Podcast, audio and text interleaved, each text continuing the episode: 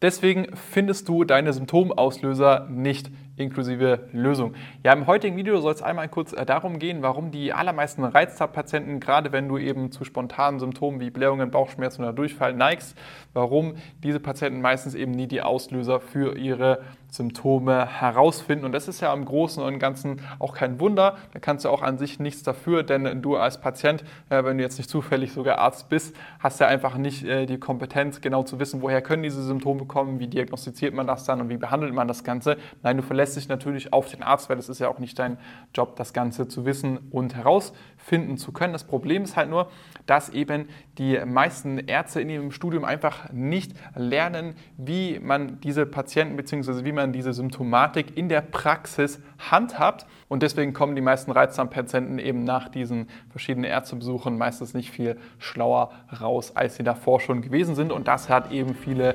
verschiedene Gründe.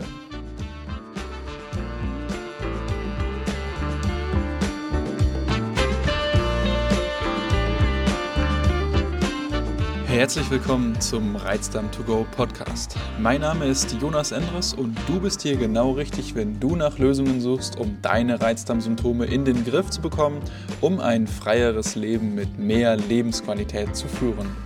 Jede Woche sprechen wir hier über verschiedene Aspekte der Therapie bei Reizdarm, neue Erkenntnisse aus der Forschung und führen Interviews mit Experten. Viel Spaß mit der heutigen Folge.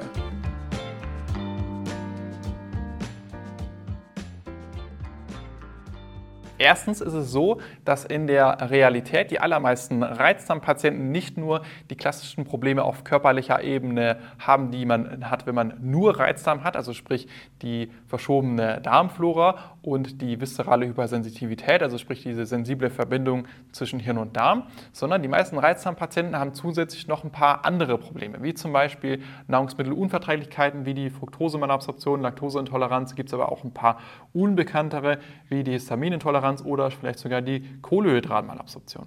Dann kannst du auch noch Nahrungsmittelallergien haben. Du kannst vielleicht sogar noch eine Dünndarmfehlbesiedlung haben. Das ist, wenn sich Bakterien aus dem Dickdarm hier im Dünndarm angesiedelt haben, dann stützen die sich da auf die unverdauten Nahrungsmittelbestandteile, bevor diese eben vom Dünndarm resorbiert werden können. Dann kannst du vielleicht sogar auch noch Motilitätsstörungen haben, also sprich, dass dein Darm eben den Nahrungsbrei entweder langsamer oder schneller durch den Darm durchbewegt und es gibt hier auch noch viele weitere Probleme. Und das hat eben zur Folge, dass die verschiedenen ja, Verdauungsbeschwerden, die du jetzt hast, dass die eben durch viele verschiedene Nahrungsmittelbestandteile wiederum ausgelöst werden, aufgrund dieser Ursachen, die ich gerade eben genannt habe. Und das bringt mich dann eben auch noch zum zweiten Problem, weshalb die Behandlung vom Reizdarm in der Realität meistens recht schwer ist. Und das ist das, dass es eben für viele von diesen ja, Stoffen, die man eben nicht verträgt, aufgrund von diesen unterschiedlichen Ursachen, gar keine wirklichen Tests gibt. Ja, es gibt zum Beispiel für die Dysbiose keinen wirklich guten Test. Man kann sich natürlich die Darmflora angucken, aber das macht so gut wie kein Gastroenterologe. Dann ähm, kannst du zum Beispiel vielleicht sogar ja, eine Fructosemalabsorption testen mit einem Atemgastest. Laktoseintoleranz ist auch recht einfach, aber ja, mit einer Kohlehydratmalabsorption sieht es da schon schwieriger aus. Mit einer Histaminintoleranz sieht es sehr schlecht aus. Da gibt es keinen Test für und gerade auch für die verschiedenen Stoffe, die aufgrund der Dysbiose schlecht vertragen werden, wie zum Beispiel Galacto-Oligosaccharide, Fructane und so weiter, gibt es überhaupt gar keine Tests. Das heißt also, das kann man an sich nur über die Ernährung herausfinden, indem man einen ja, systematischen Ansatz verfolgt, um diese verschiedenen Stoffe auf ihre Verträglichkeit zu testen. Und leider geht es eben dann ja nicht über die Wege, die ein Arzt zur Verfügung hat, also sprich diese verschiedenen Atemgas- und Bluttests. Und der dritte Grund, weshalb die meisten Leute eben nicht herausfinden, woher ihre Symptome kommen, ist, dass sie oft so einen falschen Glaubenssatz haben und denken, die Symptome, ja, die sie eben aufgrund einer Mahlzeit bekommen, die treten in kurzer Zeit nach eben dem Essen der Mahlzeit auf. Und das stimmt aber nicht immer. Wenn du jetzt zum Beispiel eine Fructose-Malabsorption hast oder eine Laktoseintoleranz ne, und du trinkst auch noch zum Beispiel ein bisschen Wasser, zu dem Saft dazu, dann wirst du wahrscheinlich innerhalb von einer halben Stunde bis einer Stunde Symptome bekommen, je nachdem, wie viel du jetzt halt zu dir genommen hast, da eben ja diese Zucker, die hier eben vom Körper nicht vertragen werden, relativ schnell dorthin wandern können, wo sie dann eben von den Darmbakterien zu Gasen fermentiert werden und dann dementsprechend auch die Symptome auftreten. Allerdings sieht es eben anders aus, wenn du zum Beispiel eine Dysbiose hast. Bei der Dysbiose ist es ja so, dass, kann ich dir einmal hier nochmal ganz kurz erklären, dass hier im Dickdarm ja die Artenvielfalt der Darmbakterien sich einfach verringert hat. Deswegen kommt es eben dazu, dass hier bestimmte schädliche Bakterien überwuchern. Und das führt dann wiederum dazu, dass diese eben bestimmte Nahrungsmittelbestandteile, die eben ganz normalen ja, alltäglichen Ernährungen so enthalten sind, wie zum Beispiel die Fructane und Galacto-Oligosaccharide, von denen ich vorhin gesprochen habe, dass diese dann von diesen Darmbakterien eben vermehrt fermentiert werden zu Gasen und Endotoxinen.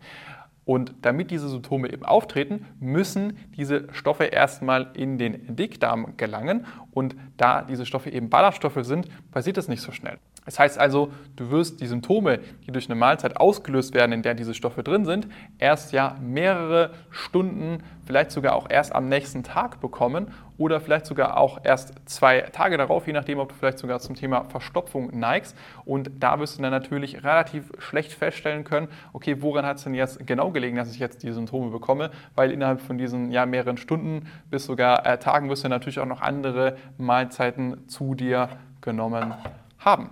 Und das sind eben so im Großen und Ganzen die Gründe, die es eben in der Praxis sehr, sehr stark erschweren, die tatsächlichen Auslöser für die Symptome herauszufinden. Und deswegen muss man das Ganze eben systematisch angehen. Das macht man am besten, indem man erstmal das Thema Ernährung angeht und hier für einen gewissen Zeitraum einfach mal auf alle Stoffe verzichtet, die eben aufgrund dieser potenziell vorliegenden Probleme problematisch sein können. Das heißt also, du musst gar nicht wissen unbedingt, was für verschiedene Probleme du tatsächlich hast, sondern du machst es so, dass du eben auf alle Stoffe verzichtest, die du eben potenziell nicht vertragen könntest. Und damit wirst du ja mit einer sehr, sehr hohen bis sogar hundertprozentigen Wahrscheinlichkeit, wenn du nicht noch irgendwas Exotisches hast, deine Symptome innerhalb von ein bis zwei Wochen auf null runterfahren können, weil du eben all diese Probleme auf einmal triffst.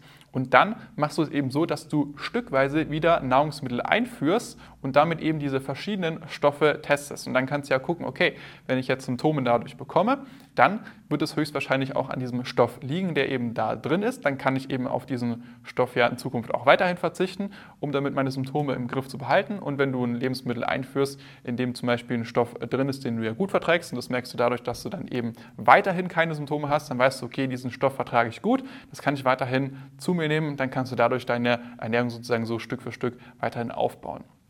Dann sollte man aber auch nicht vergessen, das ist ein kritischer Faktor, gerade auch beim Thema Durchfall und Verstopfung, dass Stress ja auch eine große, große Rolle spielen kann. Das macht man am besten dann ja teilweise parallel, vielleicht sogar noch nach dem Thema Ernährung, dass man sich auch hier mal rantastet und wirklich viel, viel tut, um den Stress so weit wie möglich runterzubringen. Hier sind vornehmlich aber auch Themen wie gerade Schlaf und auch ja, der gewisse Bewegungsmängel, der in Deutschland fast so wie eine Epidemie ist, einfach mal sehr, sehr wichtig anzugehen, um auch zu gucken, okay, was kann ich hier bezüglich der Symptomreduktion erreichen, wenn es mit der Ernährung noch nicht so gut geklappt hat, wie du es dir eben wünschst, da eben Stress einfach ein großer Faktor gerade beim Thema Reizdarm ist. Und wenn man das dann gemacht hat, dann kann man hier tatsächlich mit dem Thema Supplements auch noch einiges reißen bezüglich der Symptome, kann hier noch viel verbessern, wenn man das dann überhaupt noch machen muss, wenn man das dann hier überhaupt noch machen möchte. Und wenn du das Ganze eben so systematisch angehst, dann wirst du hier eben auch deine Symptome relativ easy in den Griff bekommen, weil es einfach ein Ansatz ist, der absolut gar keine Fehler zulässt, weil du hier eben wirklich alle Probleme angehst, die überhaupt potenziell vorliegen können und du verzichtest hier gleichzeitig auch auf viele ja, langwierige und teilweise auch nicht signifikante Testverfahren, die du hier komplett ausschließt, weil du sie einfach in diesem Ansatz gar nicht brauchst. Vor dem her wirst du hier eben auch dein Ziel, einfach mehr Spontanität und mehr Lebensfreude ja, zu bekommen, sehr, sehr mühelos erreichen können. Und wie das in der Praxis konkret funktioniert, das zeige ich dir in der kostenfreien Symptomanalyse. Da kannst du dich einfach mal unter www.jonasendres.de slash Termin eintragen oder einfach auf den Link hier im Beitrag klicken und dann sehen wir beide uns vielleicht bald schon persönlich. Bis zum nächsten Mal, dein Jonas.